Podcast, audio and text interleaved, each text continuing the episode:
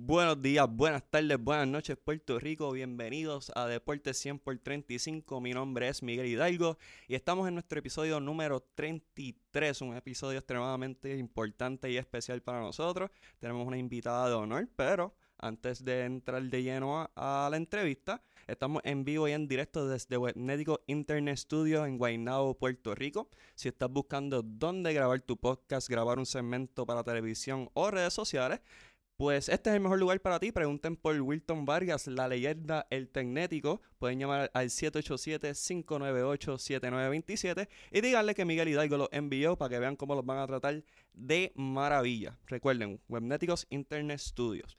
Y aquí tenemos una, una invitada importante, una de las figuras ascendientes del voleibol. Solo para darles unos detalles, es la, una de las esquinas de la Selección Nacional de Puerto Rico. Fue una Honorable Mention All American en el 2017. Eh, jugadora internacional con experiencia en Italia y ahora en Francia. Jugadora más valiosa del clasificatorio panamericano que se celebró en el Coliseo Roberto Clemente. Y la última y más reciente, campeona con las criollas de Caguas. Así que le damos la bienvenida aquí a Pilar Marí Victoria López. Gracias Miguel y gracias a Webnéticos por, por esta oportunidad. Seguro, y gracias a ti por sacarle tu tiempo. Tenemos aquí a una de tus mayores fanáticas también, a la señora Pilar López, tu señora madre, que donde quiera que tú vas está aquí contigo. Así es. Así que le damos la bienvenida también. Y vamos a hablar un poquito acerca de ti. Naciste el 11 de octubre de 1995. Ya mencionamos que eres hija de Pilar López y también de Luis Enrique Victoria, que es un ex lanzador de béisbol AA. Y hermana de Sofía Victoria, que ahora mismo está compitiendo en la Copa Panamericana en Chile, Under 18. Tienes, tienes un linaje de, deportes en la familia, en la sangre. ¿Empezaste, como que tu familia te motivó a empezar en el deporte? Pues yo diría que tal vez sí. Al principio, bueno, pues yo veía a mi papá en los parques de pelota, a mi mamá yo no la pude ver eh, correr ni nada, pero eh, me acuerdo que fue un día saliendo de kinder, mi papá me buscó y me dijo, ah, ¿te gustaría jugar voleibol? Y yo, ah, sí, dale. Pero yo la había visto en la televisión, este, veía las criollas todo el tiempo desde que, tenía, desde que era chiquita. Eh, cuando empecé con criolla, ahí mi papá me llevó a, a ver un juego de criolla donde todavía estaba Jetsabel, Jessica Candelario, este, Jarlene Santiago. Ah, okay. Y ahí, ahí fue cuando yo dije, sí, yo quiero hacer esto. Y ahí empecé. Ok, empezaste con las criollitas de Cagua. Sí. ¿Quién fue tu dirigente allí? Ahí este, estuve con un Papo García. Y que Papo, que también fue asistente en esta edición de campeona de las criollas de Cagua. Así que Papo ha sido instrumental en tu desarrollo como voleibolista. Básicamente en todo, sí. Eh, con él fue que empecé todo. Con él fue que aprendí lo que es el pase, el voleo, el ataque, el bloqueo, todo. Oye, si le preguntas a cualquiera, el pase de Pilar es uno, uno sólido y el ataque ni se diga. Yo cogí un, buen bolazo en uno de, los calentamientos que no, que no puedo decir que es el peor porque también cogí de Karina, pero, no, que no. Fui, fui, maltratado en esta final. pero nada, yendo a, a tu carrera, ¿empezaste como esquina o, te desarrollaste en otras posiciones antes? Este, siempre, o sea, estuve en categorías menores, pues siempre nos rotan. Pero cuando empecé, siempre estuve de esquina hasta que llegué a la selección, que ahí fue cuando la primera vez que me movieron de posición. Y ahí fue cuando jugué libero. Y ahí me sorprendió porque yo estaba de que en negación. Yo, no, que si yo soy esquina, eh, ¿cómo yo voy a ser libero? Pero también era la más bajita del equipo. Ok. Así que, y mi señora madre que está aquí, este, me dice, mira, mira esto como una oportunidad más, ves otro juego, así mejora el pase, la defensa, te enfocas en otra cosa y te salvas brincos también, aprovecha. Yo, bueno, pues está bien. Y ahí fue que, pues, tuve mi mente más abierta y pude hacer eso. Luego de ahí en, en high school fue que jugué un año central. Renato también me puso de colocadora. Después, en mi primer año en Texas, jugué opuesto y ya, he jugado todo. Literal. Y mencionas a Renato González, dirigente de Notre Dame. También fue parte de, esa dinastía criolla en los 90 y 2000. Eh, ¿Qué aprendiste de Renato durante esa estadía en, en Notre Dame? Uf, ¿Qué no aprendí? este, de verdad que aprendí de todo. De verdad que para mí Renato fue y es todavía una, para mí un dirigente y una pieza clave de mi desarrollo y de mi carrera. Eh, de verdad que lo que es más el voleibol IQ, como le dicen, Ujú. eh, la inteligencia del juego, ver la malicia, eh, ser como quien dice mala en la cancha, yo diría que fue Renato González. Y cuando Pilar se refiere a voleibol IQ, les, les doy de sugerencia que vean clips de la final, cuando la ven atacar contra las manos, cuando ven esos tiros cortos. A eso se refiere, a esos tiros nuevos que uno tal vez no, no procesa al principio, uno siempre quiere darle duro a la bola y, y ser no. esa atacante terminal que lo eres. Pero también eso- esos pequeños tiros que hacen la diferencia y fueron gran, gran parte en no solo la final, sino en toda tu carrera Exacto. profesional, pues a eso se refiere. Normalmente cuando una jugadora pues se desarrolla en Puerto Rico, pues las oportunidades de NCAA llegan o tarde o llegan, no llegan tan fuerte. Cuando hice el research que te sorprendiste, le dije que alrededor de 15 universidades te buscaron y te hicieron oferta. Eh, ¿Tú enviaste algún video? ¿Te vieron en algún torneo? Mira, yo no, gracias a Dios, yo no tuve que, pues, que llegar hasta donde ella. Eh, yo tuve la oportunidad de ir a la AAU cuando, ya entre jugando, creo que fue 16, eh, con Julio Meléndez, que, este, con el equipo de Vaquera. Y de ahí, jugando ese torneo, jugando para mí normal, Ujú. un torneo común y corriente. Al final del torneo, eh, mi papá, porque le estaban llegando las tarjetas a mi papá, pero él no me decía para no desconcentrarme del Claro. torneo. Y nada, cuando se acaba el torneo, que me enseña así como un paquetito de, de tarjetas de universidades y me dice, ah, universidades. Y yo dice, ¿qué? ¿Qué es eso? Y ahí fue que yo, pues, como que realicé de, de antes, pues, ni, ni sabía. Entonces después me llegan las cartas, me llegan los emails. Y fue todo un proceso, un poquito estrésico, pero No, pero emocionante, de verdad, fue, fue, fue lindo. es mejor tener muchas oportunidades y tú poder decidir a fin de Exacto, cuentas dónde tú es querías claro. ir. es claro. Decidiste ir a la Universidad de Texas, eh, una tradición y una potencia de voleibol universitario. Eh, llegaste a un equipo que estaba Hailey Eggerman, que fue un refuerzo aquí en Puerto Rico con las Leonas de Ponce. Eh, Kat Bell, que también jugó en Puerto Rico. O sea, que llegas a una, a una universidad de mucho prestigio y, y mucho nombre. ¿Eso fue parte de la razón por la que escogiste Texas o habían otras razones aparte de? Pues yo creo que no. yo creo que esa es una de las razones. Este, además de que, pues, recientemente Texas había ganado el campeonato en el 2012, yo entro en el 2013. Eh, ya me habían hablado de Texas, de la Universidad de Texas, que era bastante grande, que el voleibol estaba súper bien. Eh, mi papá me decía, te vas a tener que luchar la posición porque eso no está fácil. Y yo, eso es lo que yo quiero. yo era un poco masoquista en ese momento. Eh, yo dije, sí, yo me quiero ganar la posición, yo no quiero que me la regalen.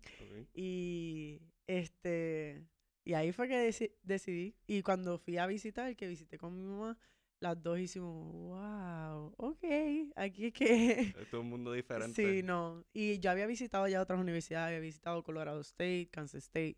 eh, pero cuando yo llegué a Texas sentí ese click, como le dicen, y me sentí en casa. También era el sur, estaba caliente, no, Sí, no hacía el frío. frío. Porque visité Minnesota también y yo dije, mira, la universidad está bella, pero el frío está que no lo creo que lo vaya a soportar todo el año. Sí, que Dalí lo hizo y, y Dalian Liz también. Exacto. Que verdad yo no sé cómo pudieron, pero lo hicieron. Y de verdad que la universidad es tremenda. Y hablando de las upperclassmen que tenías, obviamente Hailey Eckerman y Kat Bell, eh, ¿cómo eran ellas con ustedes? Como las, porque eras freshman, o en teoría eras rookie dentro de ellas. Sí. ¿Se las vacilaban o era más una dinámica más yo te enseño para que tú continúes el legado? Pues mira, había tal- de, parte de Casbel había de las dos. Porque Casbel es, es un, un caso interesante, por un decirlo así. un personaje. Sí, no, ella, ella debe ser- debería ser actriz, este, en parte. Eh, pero de parte de Hailey fue mucha enseñanza. Ya también ella, pues ya tenía a su hijo, so, ella lo, nosotros la veíamos más como esa líder de, como que bien protectiva de nosotras, como que nos protegía mucho, este, nos decía, mira, cuídense esto, cuídate esto, este, hazte esto mejor, o de este lado, viste, tú lo escoges, pero te sugiero que lo hagas de esta manera. So, ella fue una líder más de, pues, de enseñarnos. Casbel también nos enseñaba mucho, pero también era, le gustaba más el relajo, más el vacilo, más vamos a reírnos aquí un poquito allá. Pero cuando eran las cosas serias, era serio. Así que de las dos, de verdad, yo aprendí mucho de ella. eh, especialmente el mantener el enfoque y el trabajar. Este, así que para mí las dos fueron súper grandes y que yo las veo ahora es como que, ay, tan nena. Y en el segundo año tuyo llega eh, Paulina Prieto también a ese equipo, que ese equipo sí había que, que batallar la posición. Es ¿Ustedes se conocían de antemano? No, Ustedes se nosotros- conocieron allá. Sí, ella cuando se estaba transfiriendo, ella me dio una llamada. Y ahí fue cuando yo la conocí, como tal. Yo no la conocía para nada. Te dijo que tú crees de Texas. Sí, que- que-" exacto, así mismo. ¿Qué tú crees? ¿Qué tú crees del coach de las nenas? Y yo, pues, le di mi opinión. Claro. Y nada, cuando llegó, pues, de ahí a la que llegó, dos puertorriqueñas, este, fue un clic de que para arriba y para abajo. Va- ok. vamos a comer, vamos para aquí, vamos para allá, y así. Sí, ella llegó también de un programa fuerte de, como De Penn State. State, exacto. Así que, y dos boricuas que en ese momento estaba la universidad en su apogeo y dos de las mejores prospectos del país. exacto. Eh, de Paulina no se conocía tanto porque ella se desarrolló en Miami, pero de, de Pilar, como mencionamos fuera del área, ya sabíamos lo que venía por ahí. Claro. Ya en tu tercer año te transfieres a la Universidad de Arkansas. ¿Por qué el transfer? Porque uno piensa en Arkansas y uno piensa como que este es un estado que muchas boricuas irían. O sea, Sí. yo, yo personalmente no iría a Arkansas en un viaje voluntario. No, no, no, ¿Cómo mucha gente me ha dicho, mucha gente me ha dicho, Arkansas, ¿por qué Arkansas? En Arkansas no hay nada, hay que ir para allá. Pero mira, eh, voy a empezar porque la razón por la cual me transferí era porque, pues, sí estaba jugando, eh, estaba teniendo mi tiempo de juego, pero yo, pues, mis metas a largo plazo era terminar en Europa em, y jugar profesional, so necesitaba los números. Ujú. Y yo me senté con el coach de Texas, le dije, y ahí fue cuando yo le dije, mira, me gustaría transferirme. Él me ayudó, él fue abierto.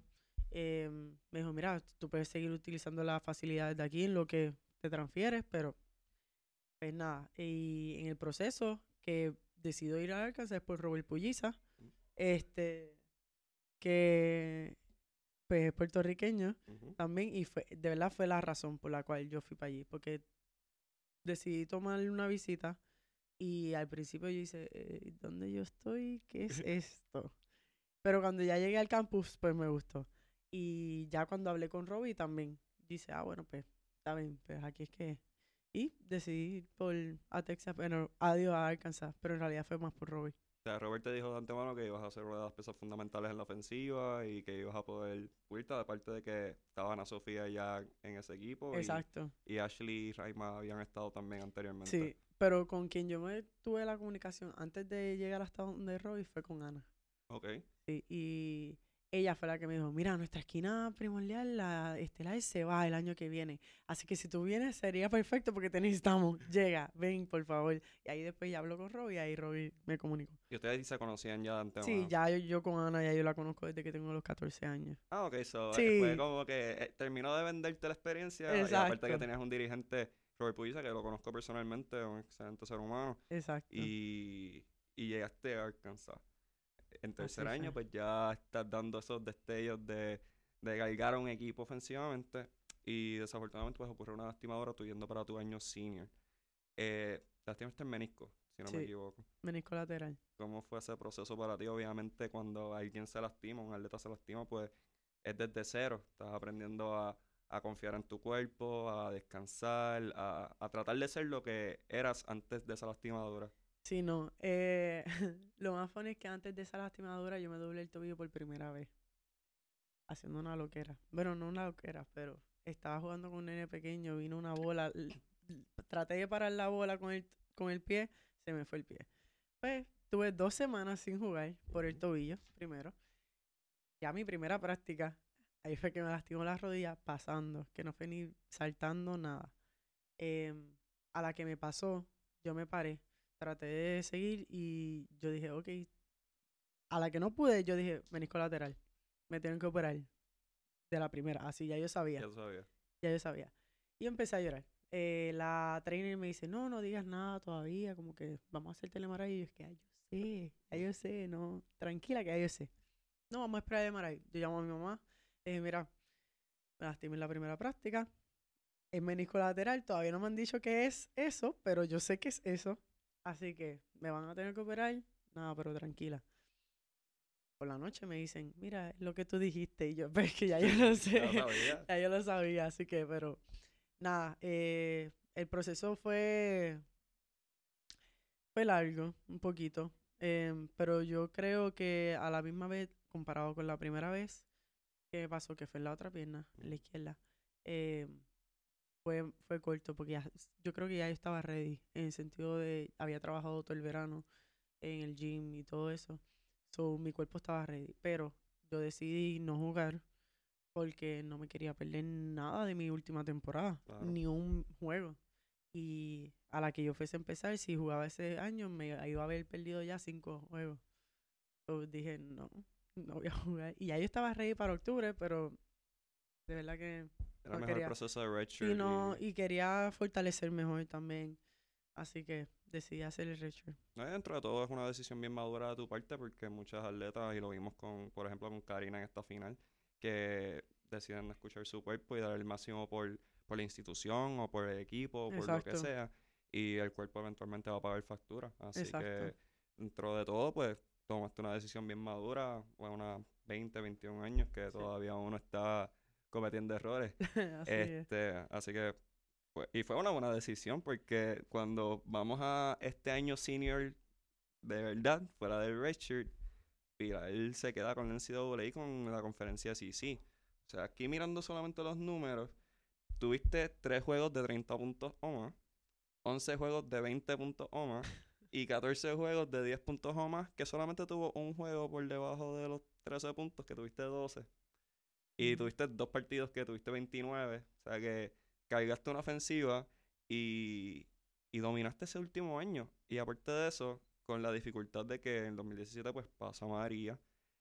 Y, y cómo tú mantienes el enfoque. O sea, vienes de una lastimadura buscando dominar tu año senior porque sabes que es el último el año. último y que quieres, tienes unas metas profesionales, más tienes a tu familia aquí. ¿Cómo tú balanceaste?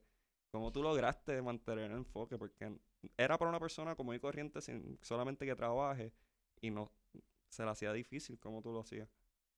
Pues mira, em, de verdad fue un proceso difícil. Eh, obviamente, pues viniendo de la lastimadura, ya yo tenía las metas de que yo tenía que trabajar duro para que ese año pues fuese lo que fue. Este, ya cuando pasa lo de María, eh, me, me acuerdo, teníamos juego contra Florida y teníamos juego contra Tennessee, que también está Ca- eh, Canicha Jiménez estaba en ese, en ese juego. Y está Okiana en mi lado también. Eh, primero jugamos contra Tennessee y eso fue, bueno, nosotros ganamos, nos encontramos con Canicha y fue, ¿sabes de tu familia? No. ¿Sabes de la tuya? No. ¿Sabes de la tuya? No. Eh, adiantre, esto no pinta bien. Eh, después jugamos contra Florida, dijimos, bueno, vamos a hacerlo por ellos, qué sé yo. Después del juego de Florida todavía no sabemos nada. Eh, nada, nosotros veíamos fotos, videos. Estábamos desesperadas Ah, obviamente, porque pues no sabíamos nada. Eh, al llegar a los cuatro días, yo estaba, y te cuento la historia como fue, yo estaba así en Walmart y estaba con Okiana, eh, ya Okiana, no, todavía Okiana no sabía de su familia. Eh, de momento me entra una llamada, que veo que es mi mamá. Yo me tiré al piso, la cojo, hello, cuando me dice, hello, estamos bien, me echa a llorar en el piso, allí sentada no, tranquila, estamos bien. Y yo llorando, no, pero es que esto se ve horrible. Después ese mismo día por la noche, Okiana logró contactar a su familia. Y, pero después de ahí ya, pues uno calma más como que las preocupaciones. Este, obviamente uno estaba como que necesita algo. Hay que, ¿cómo, cómo podemos hacer para que te llegue algo? Pero nada, después de ahí, pues todo el tiempo nuestro pensar era, vamos a hacerlo por ellos, vamos a hacerlo por Puerto Rico, nos escribimos en los tenis y todo por Puerto Rico, qué sé yo. Y ya la mentalidad cambió y era más, ya no era tanto por nosotros, sí era por el equipo, siempre vamos a tener el equipo en, en cuenta, pero ya el equipo también estaba del lado de nosotros y ya lo estaba haciendo más por nosotras y por Puerto Rico a la misma vez. Así que el enfoque pues se mantuvo, pero fue, fue un proceso largo. ¿Y cómo bregó el staff con ustedes? Obviamente están en una situación sin precedentes, un huracán categoría 4 yendo para 5. eh, dos jugadoras. Y dos jugadoras importantísimas, porque Okiana era la libero Sí. regular, tú eras la, la jugadora estrella, la esquina que metía todos puntos. Así que, eh, ¿cómo el staff bregó con, con ustedes? Mira, de verdad bregaron súper. Ellos primero nos reunieron y nos dijeron, miren, eh, sabemos que no saben de nada de su familia, nosotros vamos a estar al pendiente para que ustedes se enfoquen en los juegos y en los videos y todo. Eh, mi papá logró comunicarse con uno de mis coaches y ahí fue cuando también yo supe de mi papá gracias a que pues, mis coaches me dijeron, mira, hable con tu papá, cuando puedas llega a mi oficina para que hables con él. Yo llegué corriendo, obviamente. Em, pero ellos primero nos reunieron, nos dijeron como que, mira, tranquila, enfóquense en lo de ustedes, que nosotros vamos a hacer nuestra parte. Ellos estuvieron todo el tiempo pendientes de todo, fotos, eh, cualquier noticia, nos dejaban saber. Así que ellos siempre estuvieron con el apoyo, siempre. Y después que nosotros supimos de nuestras familias, también ellos estaban, mira, como si hasta diciembre, hasta que se acabó el season. Ok. Sí, no, y ellos estaban, ¿cómo podemos ayudar? Que porque ambos ya han venido a Puerto Rico. Y ambos estaban de que, diantre, Puerto Rico, y ellos les encanta. Así que ellos de verdad estuvieron, fue, fue un apoyo súper brutal. Qué bueno, porque en realidad eso dice mucho de la institución, dice mucho de, de, del manejo de emociones. Están bregando con jóvenes universitarios. No es lo mismo cuando uno es un adulto que lo maneja mal y necesita ayuda, que una universidad pueda proveerle esa asistencia a, a jóvenes en una etapa tan crucial y tan importante. Dice mucho de, de la institución. Es un tema un poquito menos fuerte. eh, estudiaste en Arkansas. ¿Qué, qué estudiaste en, Estudié manejo en deporte, sport management, ok, y- recreaciones y y te gustó? me encantó.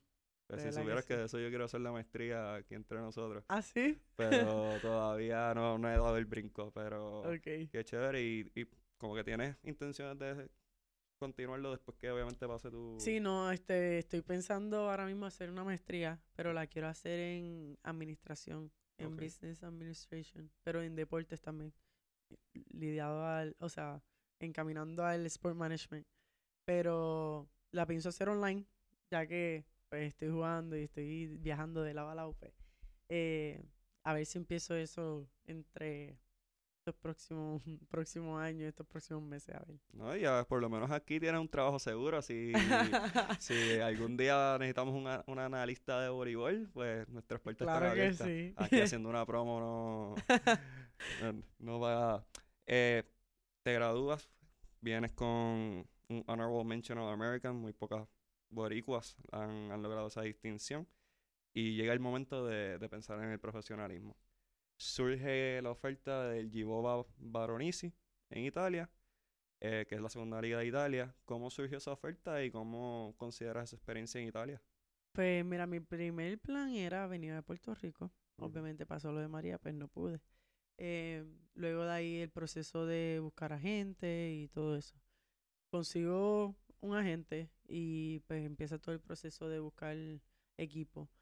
Eh, de verdad, no sé cómo surgió, de cómo llegó a e- el equipo, pero eh, nada, acepté y el proceso, pues nada, un poquito estresante porque pues no estás segura, no sabes cómo va a ser, nunca he ido, obviamente. Pero nada, cuando llegué allí, este, todo el mundo me trató súper bien. Eh, ya pues es un voleibol diferente, es una experiencia totalmente diferente a college. Em, la confianza, tienes que ir obviamente confiando en ti misma. Eh, a mí se me bajó eso un poquito, eh, pero ellos todavía estaban confiando en mí. Eh, pero nada, la liga súper buena y de verdad que me trataron súper bien y fue una experiencia buena porque me ayudó a crecer mentalmente. Diría yo que es un, esto es un deporte que además de ser pues técnico y táctico, pues yo diría que es mucho más mental de lo... Y, y la cultura, porque obviamente vas a tu exper- primera experiencia profesional en un país que no es el tuyo, y ni, Ni el idioma, eh, nada. vas a una experiencia básicamente sola, porque no había otra boricua tampoco en ese conjunto. No. Así que, ¿cómo fue esa experiencia, ese ajuste que tuviste que hacer también de, de horario? Porque del Sí. horario americano, pues vas a un horario de siete horas de diferencia, seis. Sí. ¿Cómo fue eso para ti? Pues mira, yo tuve la el lucky, como quien dice, este, la suerte de que tenía una cubana allí. Ok. So, tenía alguien con quien hablar español. y ella llevaba ya siete meses allí, así que ya estaba hablando un poquito italiano, además de que el italiano se entiende porque es casi como el español. Pero cuando hablaban rápido ya yo hacía, "Mm, em, ¿qué dijiste, por favor? Sí, o yo le hablaba español lento y ellas me entendían. Eh, pero después, o sea, durante todo eso en la cultura me gustó, porque también es, yo diría que es más, no sé, se parecen como a los latinos un poco, tal vez. Em, pero, y también estaba el sur, que hacía calor, que eso era importante para mí también. Em, pero ya el cambio de hora, pues se hacía un poco difícil comunicarme con mis papás, con mis amigos por acá. Eh, era como que, mira, Pilar, ¿qué hace? Y yo ya estaba a 17 durmiendo. Durmiendo. Pero, y cuando me levantaba y era que, mira, ellos están durmiendo. Así que era, eh, fue un poco difícil al principio. Pero ya, ya estamos, a- ya caímos, ya estamos, en- ya nos acostumbramos, por lo menos entre mis papás y yo. Y el, la comunicación entre jugadoras y dirigentes, nuevamente el, el language barrier y, y entrar como refuerzo, porque vas a una liga a reforzar, tienen una expectativa de ti, de lo que, de lo que vas a hacer. Pues mira, las jugadoras me trataron súper bien. De verdad, ellas estaban bastante felices de, pues, de yo haber estado allí y me ayudaron mucho. Eh, con todo eso, la mayoría de las italianas estaban en negación de que no querían hablar inglés. Ok. Y pues por eso fue que yo me iba para el lado de la cubana. Y yo, pues, está bien, no me hablen. Entonces yo no hablo con ustedes, ustedes no hablan conmigo y ya. Pero situación bien incómoda también. Sí, fue un poco incómodo al principio. eh, pero ya después, al mes de yo haber estado allí, este, ya todas estaban como que más, intentaban eh, hablar inglés porque pues ellas en realidad nunca se han visto en la necesidad de hablar inglés. Claro. Y el dirigente al, al principio, este, él era peruano, pero llevaba 30 años en Italia. Pero todavía no se le había olvidado el español. Eso me hablaba en español también. Ok. So, he tenido esa suerte de que me han tocado personas que en el camino que hablan español o que hay un po- hay latinos alrededor. Sí. Gracias a Dios. Pues ya vemos la constante de que no te gusta el frío y que, Sí. y que, tiene- y que tienes gente hispana, hispanohablante alrededor tuyo para hacerte la vida un poquito más sencilla. Sí, gracias a Dios. Continúas el paso en el profesionalismo, pero no llegas a Puerto Rico. Directamente pasas a la Liga de Francia, donde vas con, y me corriges la pronunciación, las Bezier Angels. Sí, está bien. Ok, lo- por si acaso, porque con Daddy dije Mulhouse y... No, y yo, ay, perdón, perdón. Eh, llegas a ese equipo, otra cultura completamente diferente, ahí no hay español que valga, ahí es puro francés. Eh, ¿Cómo fue esa experiencia, tu segunda experiencia como profesional? Eso ya tienes una idea de a qué te vas a enfrentar, Exacto. pero completamente diferente. No es claro. Y ahí el francés es un poquito más difícil. Bueno, bastante más difícil que el italiano. Eh, de verdad yo no entendía casi. y ni me preguntas ahora mismo que- si puedo hablarlo porque todavía. Este, Ni bonjour, ni... Bueno, sí, eso sí, bonjour, oui, este, cositas mínimas. Pero tuve mi, te estoy diciendo, me siguen, los hispanos me siguen. En mi equipo, yo tuve una argentina, una colombiana, eh, dos brasileras que hablaban español, dos americanas y una de Finlandia que hablaba inglés. Solamente habían cuatro francesas en mi equipo, de Estás 12. querida, claro. Y, y el coach era lo único, pero el coach no hablaba mucho inglés. Ahí era donde vino, el, pues no tanto el problema, pero el struggle. Em, nada, eh, ya cuando son términos de voleibol, yo, pues no importa, yo creo que en- tal vez en algunos idiomas se va a hacer un poco difícil, pero en casi todos tú vas a entender porque pues estás en una cancha y te están demostrando y ya tú vas como que captando Y es repetitivo. Sí, exacto. Y lo vas, eh, ¿cómo se dice eso? Este, sí, es, no sé cómo explicarlo. En inglés. Eh, no, como que vas relacionando. Ok, Esa es la palabra. Vas relacionando como que la acción con la palabra. ok. Y pues se me hizo un poco más fácil también cuando él podía hablar el francés y era voleibol, yo entendía. Ya lo último ya yo estaba entendiendo más el francés y eso, pero me hablaban en francés y yo te podía contestar en inglés o oui, oui, oui. Aunque no entendiera lo que Sí, estaba diciendo. no, y yo oui, pero eh, pero ya, y la cultura súper, eh, de verdad Francia a mí me encantó, súper limpio, em, parecía de embuste, de esa, de esas cartas que, este, de los postcards, parecía eso, de verdad. No sé, eventualmente estaremos en las Olimpiadas 2024 París, así que Es verdad. pues, esa es la Me meta. enteré, ahí, me enteré, es ahí estaremos y, y te diré si es verdad, pero según me dice mi camarógrafo que me está mirando aquí, esto es puramente cierto. Eh, empezaste como opuesto. Que, que recuerdo que tuvimos esta conversación que te dije, pues, mira, te estoy viendo, pero no estoy viendo como que defensas en las estadísticas, estoy Sí. de algo y me dijiste como que, ay, no estoy opuesto ahora. Sí. Y después cuando estoy pendiente y tienes defensas otra vez y vuelves a la esquina, eh, ¿cómo fue esa, esa dinámica que empezaste como opuesto? Tienes que hacer un ajuste. Aunque ya lo había jugado, pero Sí, pero no, no me lo esperaba. claro. Eh, porque obviamente yo llego con mi firma del contrato que dice soy esquina. Y pues nada, cuando llego que solamente hay uno de los opuestos y en las primeras prácticas me están poniendo de esquina y opuesto, esquina y opuesto. Y yo, "Hmm, esto como que me pinta que van a usar el opuesto en algún momento. Así fue. El coach después, después de la segunda práctica me dice, mira, te voy a estar usando de opuesto. Y yo, ok, ya me lo esperaba. Pues ahí tuve que cambiar el chip, como uno dice, y pues trabajar un poco más, enfocarme en esa carrera tal vez y en el bloqueo, que es totalmente diferente. Yo diría que eso es la parte tal vez más difícil. Ok. Eh, sí, el ritmo del bloqueo. Y nada, pues me puse a trabajar en eso y gracias a Dios no me fue, no me fue tan mal como bien dice. Eh, ya cuando jugué aquí en Puerto Rico y jugué de esquina y me fue, me fue bien, eh, allá mi coach ya me dijo, sabes que te vamos a mover para la esquina otra vez. Y para trabajar el pase también un poco más. Y nada, después terminé la segunda parte del- de la liga, pues me fui de esquina. O sea, que tú jugaste el clasificatorio panamericano aquí. Aquí fue que dominaste el torneo, fuiste la más valiosa Exacto. y estabas fungiendo de esquina. Pero, y ahí fue que él dijo, pues déjame darle oportunidad. Y, Y me pues, moví para la esquina otra vez. Ok, ok. Porque veas lo que hace un torneo dominante. Sí, no, no sé. Yo hice, ah, bueno, ok, está bien. ¿Quieres esquina? Pues dale. Y fíjate, me dices eso del bloqueo como opuesto y la mayoría de los del ajuste que me dicen es siempre en la carrera, porque obviamente la carrera es más corta, este, tiene que ser más alto y todo.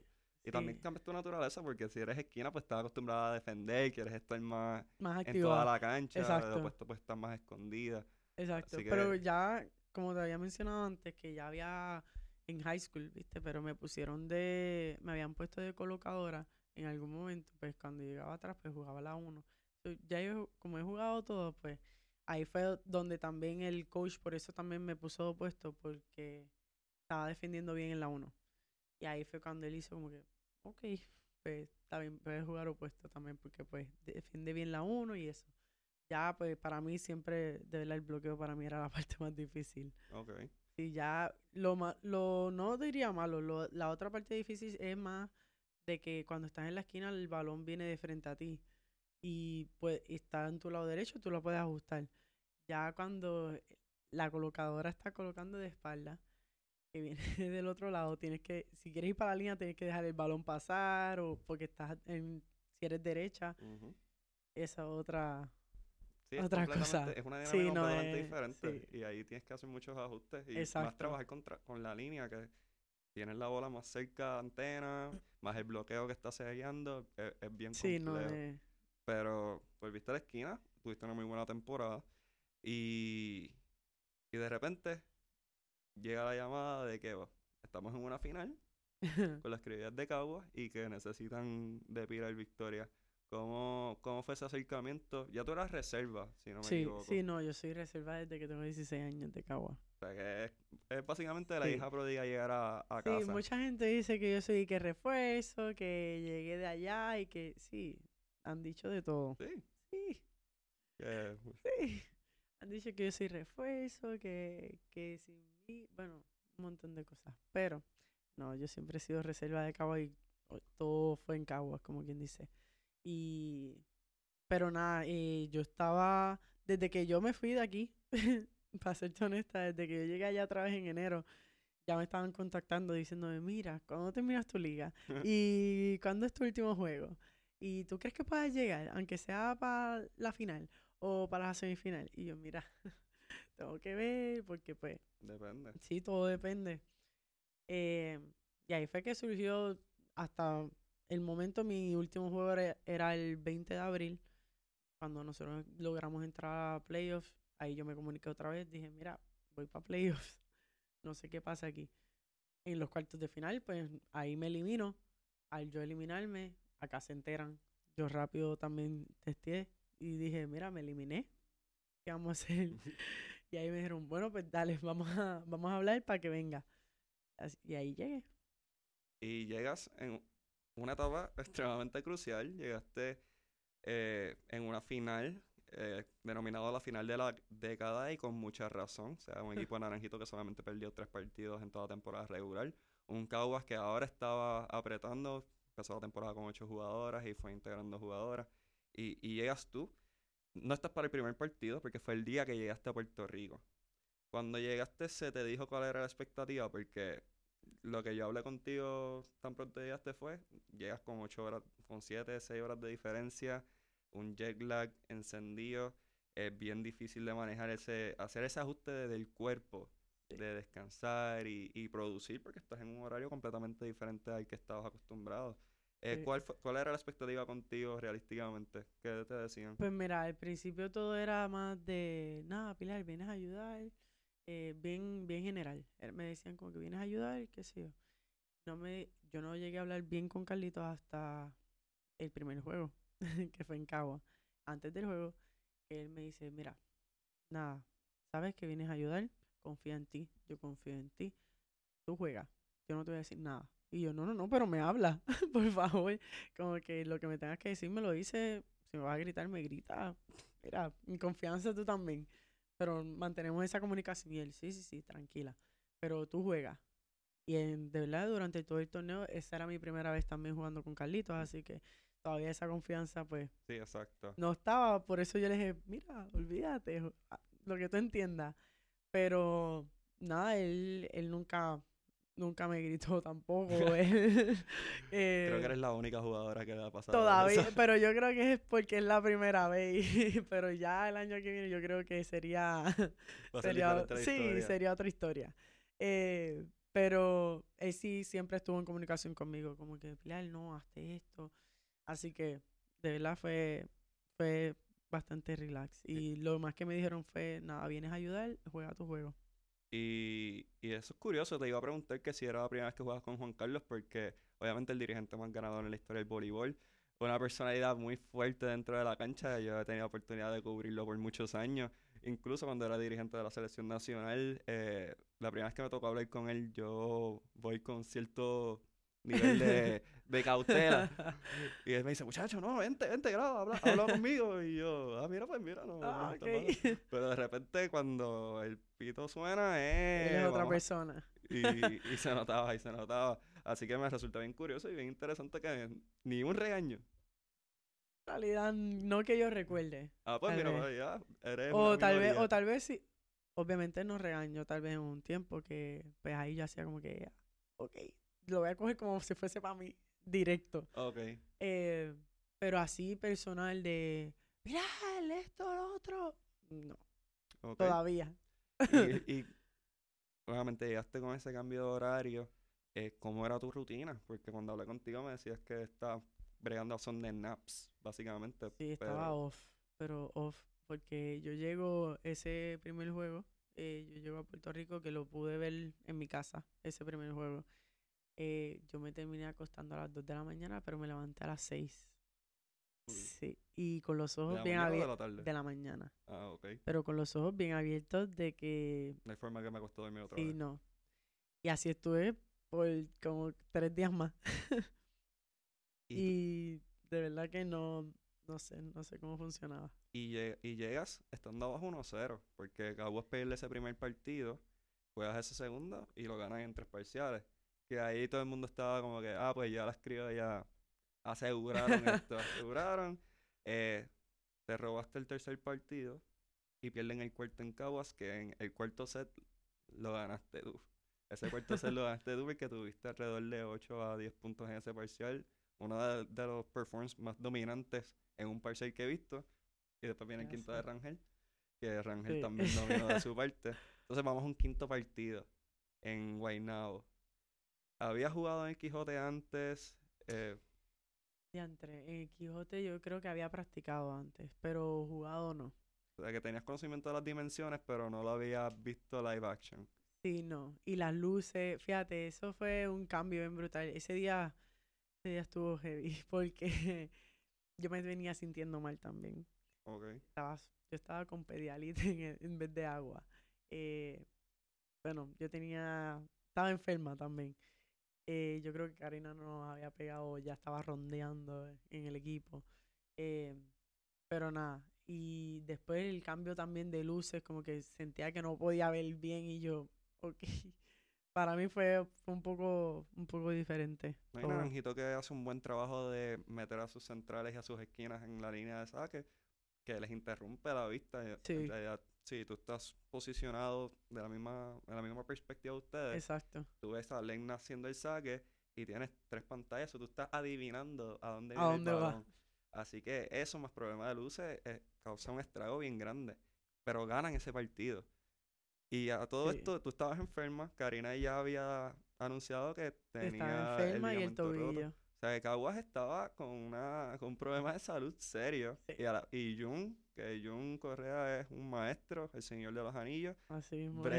con, con, la, con citas llenas, básicamente. sí, sí. Y tenían ese sexto juego que era en el Clemente. En el Clemente sí había jugado, obviamente Sí, había logrado el, el clasificatorio allí. Y llegas a ese partido, estás en tu, o sea, tu pueblo, tu equipo, a ley de un campeonato. ¿Qué está, ese día, qué, qué pasaba por tu mente? Como, ¿Cuál era tu, tu mentalidad? Honestamente, yo, yo, yo fui con, con la mentalidad de hoy yo voy a ganar. Hoy yo voy a salir de aquí campeona. Pues sí, así fue. Y yo se lo dije a todas. Yo, gente, hoy vamos a ganar. Hoy vamos a ganar. Yo lo presiento y vamos a ganar. Vamos a salir de aquí celebrando. Ya, sí, bueno, sabes, motivada. Eh, cuando ganamos ese primer set que estábamos perdiendo, Sí. que ganamos ese primer set, yo dije, uff, ok, vamos, tres más. Bueno, dos más en ese momento. Perdemos el segundo. Yo dije, ok, está bien, porque esto no va a ser fácil. Y sabíamos que no iba a ser fácil porque pues Naranjito es un equipo, yo le diría, bien guerrillero. Como que asisten abajo, no se van a quitar. Em, ya cuando ganamos ese tercer set, que vamos para el cuarto, yo dije, gente, esto acaba aquí, yo no quiero ir por un quinto set. No, ni por un séptimo juego tampoco. Por favor, se tiene que acabar ya. Y ese cuarto set empezamos abajo también. Eh, no sé cómo logramos hacer el cambio. Pero nada, cuando, cuando se acabó, de verdad no me lo podía creer. Y estuve así por cuatro días todavía. Que yo estaba, de verdad soy campeona. De verdad yo llegué campeona. No, no lo creía. Oye, si lo piensas, o sea, Papo García, tu, tu asistente, y fue quien te desarrolló en las ligas menores.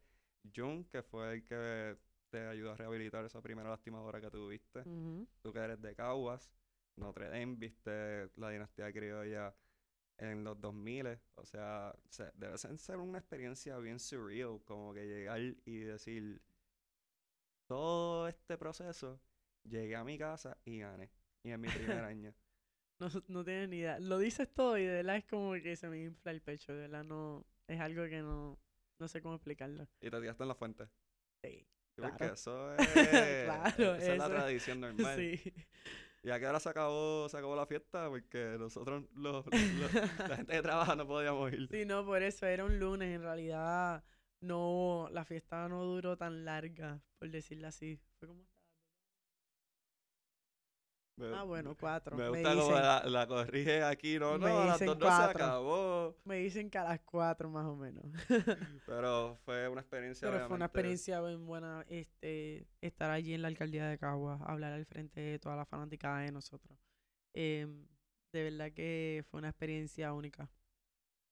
Ahora tienes que cambiar tu mentalidad porque se acaba la temporada, pero todavía Pilar tiene que jugar voleibol porque Yes. se acerca la Copa Challenger ahora que, va, que te va a hacer martes. Eh, llegas a las prácticas, ¿cómo estás viendo el equipo? ¿Cómo te sientes tú personalmente? Porque llevas sin parar ya 6, 7 meses. Cuidado si no Sí. más. Más, más, pero tuve que parar el luego del campeonato forzosamente. Porque como había mencionado, este, me sentía mal el sábado, pues después tuve la influenza y me dio lo otro que es mitoplasma, micoplasma. Me dieron de las dos. El punto es que estuve una semana fuera sin hacer nada. Eh, así que me uní a la selección esta semana, la verdad. Y todavía estoy cayendo en ritmo. em, todavía tengo así, eh, me siento mejor, pero todavía me siento un poco lenta, como quien dice. Como que el cuerpo está cayendo otra vez y eso. Pero el equipo se ve súper bien. Em, pienso que vamos a, vamos a, a tirarnos un buen torneo allá en Canadá. Eh, salimos el martes, así que nada, tendremos práctica hoy, mañana, allá. No, y, y es un equipo, nuevamente, no está contando con David Santana, no está jugando con, pues con Paulina, no creo que vaya a jugar este torneo. Sí, va, va a llegar. Sí. Pero que tienes un rol, pero sigue siendo un equipo joven. claro, y un rol bien definido, porque ya sabes que eres una de las esquinas principales, que vas a tener un rol bien importante. Sí. Así que, que esperan mucho de ti. Pero lo que has demostrado a través de tu carrera y lo que hemos hablado en estos minutos es que estás ready para el momento, no le tienes Sí, miedo y, y que todavía hay mucho pilar, hay mucho pilar para bastante rato.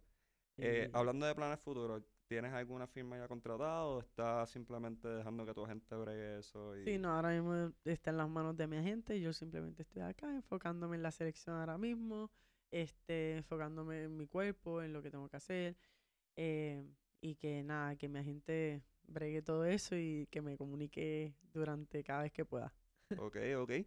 Y haci- haciendo como un mini recap de la selección nacional, ¿cuál fue tu primer torneo con la selección adulta? Creo que fue una Copa Panamericana, eh, pero yo tenía como 16, tal vez. Y estabas jugando de esquina. Sí, esta vez sí. Así que estabas debutando con la selección adulta con 16 años y jugando de 16, esquina. 17, sí. ¿Y, cu- y cuántos torneos llevas alrededor? ¿Alrededor 8 o 10 que has jugado ya con la selección? Más o menos, Sí, aproximadamente. más o menos. ¿Y cómo se siente ponerse esa camisa de Puerto Rico y Uf, primero ponerme la camisa de Puerto Rico fuera o en Puerto Rico. Bueno, en Puerto Rico es un poco, se siente un poco más el, no sé, la emoción porque estás al frente de tu pueblo. Pero estar representándolo fuera del país es, es un orgullo. Y de verdad que, es- uf, se me paran los pelos cada vez que suena la borinqueña allá. Uno lo canta con tanto orgullo y tan, como que yo casi siempre me aprieto, donde está la bandera siempre la agarro, como que siempre me da un momento que es como que, uff, por ti vamos, Puerto Rico. Pero de verdad que es una emoción bien grande. Y hablando de Puerto Rico y tu paso por la selección nacional, en el 2018 tuviste la oportunidad de ir a los Juegos Centroamericanos y del Caribe en Barranquilla, Colombia. Te vi allí, también estaba. Eh, pero tú tenías la dicha de jugar con tu hermana, con Sofía. Eh, ¿Era la primera vez que ustedes jugaban juntas en una selección adulta? Sí. ¿Y cómo fue esa experiencia para ustedes? Primera selección adulta y en cualquier equipo. Fue la primera vez. Y, o sea, de verdad que fue bien grande. A ver, fue un momento que no me esperaba que llegara tan rápido. Yo siempre pues, soñaba con, sí, tener a mi hermana jugando conmigo. em, pero cuando llegó el momento, a los 16 años de ella, mis 23, fue como que, wow, tan rápido está pasando esto, ok. Y nada, de verdad que yo, pues sí, es mi bebé, como quien dice, y siempre la, cuidé como mi bebé, pero a la misma vez la dejé para que tuviese la experiencia de, pues, de que estás en la selección adulta, tú tienes que asumir responsabilidad. Eh, yo no voy a estar, soy tu hermana, pero yo no voy a estar cuidándote en el sentido de, tienes tus uniformes, tienes esto. No, si los dejaste, mala tuya. Pero con todo y eso por el lado, me iba, todo. Sí, ok. Así que tenías tu... te- hacías tu rol de hermana, pero a la vez dejabas que ella fuera cogiendo Sí, el que taller de aprendiera. profesionalismo. Exacto, exacto. Y llegaron, ganaron una medalla de bronce. Así También que fueron nuestros primeros centroamericanos para ambas. Eh, ganar medalla fue, fue algo más grande todavía. Y después de estar con mi hermana fue, uh, olvídate. no, una tremenda experiencia. Yo me los gocé completo. Fuera del calor que hacía en la cancha, Dios. que Yo creo que todo el mundo rebajó allí. yo creo que jamás se lo olvidaré. Creo que de las, de las cosas que me llevé de, de Barranquilla fue el calor de... Sí, no, yo creo que todo el mundo rebajó allí porque ese coliseo estaba caliente, caliente. Pero fue- yo mismo decía yo como que wow, o sea, vimos, yo vi a Eva y a Auri jugar, y vi a Karina y a Sheila jugar, y ahora pues veo a ustedes dos que, que están empezando básicamente a, a, lo- a lograr lo que quieren hacer y, y fue algo bien bonito. Eh, Pilar ya tiene un, ya está construyendo un legado bastante sólido dentro del voleibol, pero en tu opinión, mm, Sofía pues tiene 16 años, todavía 17 maybe 17 cumplió. que, que está todavía empezando, pero cuán grande puede ser Sofía en el voleibol. Mira, en mi opinión, fuera de, de lo que soy su hermana, eh, yo entiendo que si ella sigue trabajando y tiene una ética de trabajo pues fuerte, como quien dice, ella se exija, eh, va a llegar bastante lejos. Eh, cuando yo pienso que ella en universidad puede ser una de las tops y luego de ahí se puede ir fácil a Europa.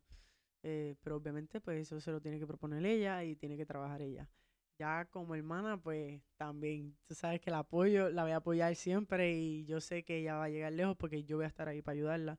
Y mucha gente empieza, ella va a ser mejor que tú, que sea mejor que yo, eso es lo que yo quiero en parte, como que la voy a empujar para que sea mejor de lo que tal vez yo he pasado también y para que ella no cometa los errores que yo he cometido. Así que para mí ella va a llegar un poco más lejos. Ahora que dices eso, ¿en serio la gente va donde ti te dice como que... Lo dicen a veces por molestar, otras veces como que, mira, va a ser más grande que tú, va a ser mejor que tú. Y yo, bueno, ya más grande está, pero...